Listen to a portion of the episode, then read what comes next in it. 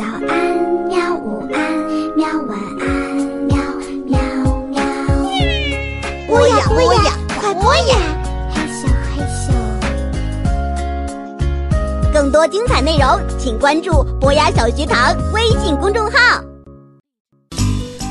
欢迎收听博雅 FM，这里是羊羊兔的地图历史。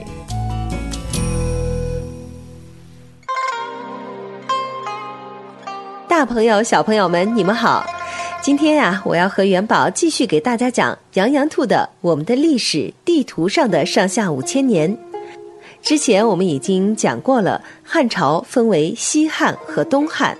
那么上一期呢，我们介绍了西汉，所以这一期要一起来了解东汉了。在了解东汉之前啊，我们先岔一下话题。其实西汉和东汉之间是有一段小插曲的，就是王莽篡权。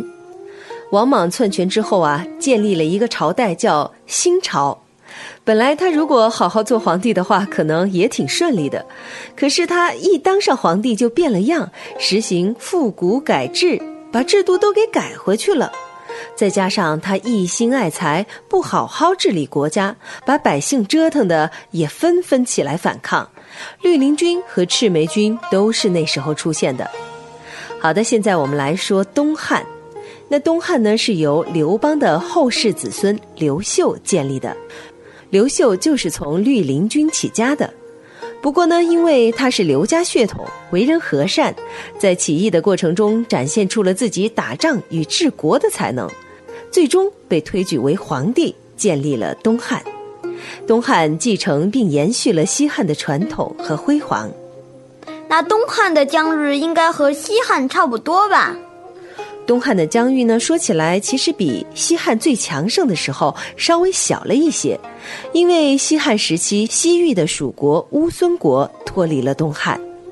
那看来东汉还是没有西汉强盛吗。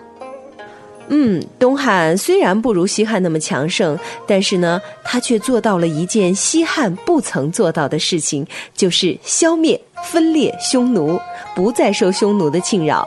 从此啊，在蒙古高原称雄三百多年的匈奴逐渐退出了历史的舞台，而新兴的鲜卑族占领了匈奴的地盘。哇哦，延续了三个世纪的问题，终于得到解决了。没错，解决了匈奴啊，外面的麻烦暂时是没有了，可是他们内部却又麻烦不断了。内部能有什么麻烦呢？你看东汉的中后期啊，大多数皇帝都是年幼即位，最小的皇帝才刚满月，八个月就病死了。皇帝太小，没法处理国家大事，只能依靠自己的母亲，也就是太后。而太后呢，又把朝廷大权让自己的娘家人来把持，造成了外戚干政，渐渐的不把皇帝放在眼里了。外戚就是太后的娘家人吗？嗯，还有皇后的娘家人。等皇帝长大之后啊，想重新夺回权力，就只能借助身边的宦官们的力量来对抗外戚。这样一来呀，外戚和宦官两大集团就开始斗来斗去，把整个东汉王朝弄得是纷乱不宁。宦官就是皇帝身边服侍的近臣吧？对，外戚和宦官啊轮流掌权，而皇帝却成了一个有名无实的摆设。皇帝好可怜。皇帝是可怜，但是更可怜的是老百姓。你看啊，朝廷忙着内斗，没有心力来照顾百姓，于是爆发了一场黄巾军起义。皇帝呢，赶紧召集各地地方官解决起义的问题。很多地方官员借着镇压黄巾军，却各自壮大实力，成为了军阀。唉，好不容易解除了外戚和宦官的问题，结果军阀们又互相打了起来。最后啊，连皇帝自己都被军阀们控制，成了傀儡，任由各个势力摆布。东汉的皇帝真是难做呀。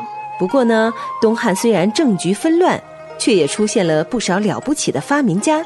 四大发明之一的造纸术，就是东汉时改进的。我知道是一位叫蔡伦的宦官改进的。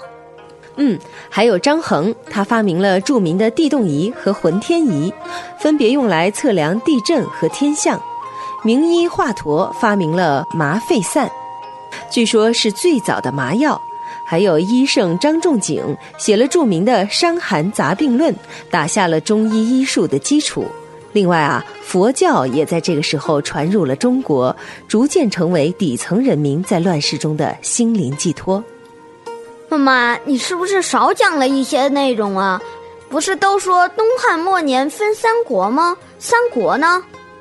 哈哈，既然是三国，那就是三国时期啦。所以敬请关注我们下一期的节目，下期开讲三国。好吧，下期再见。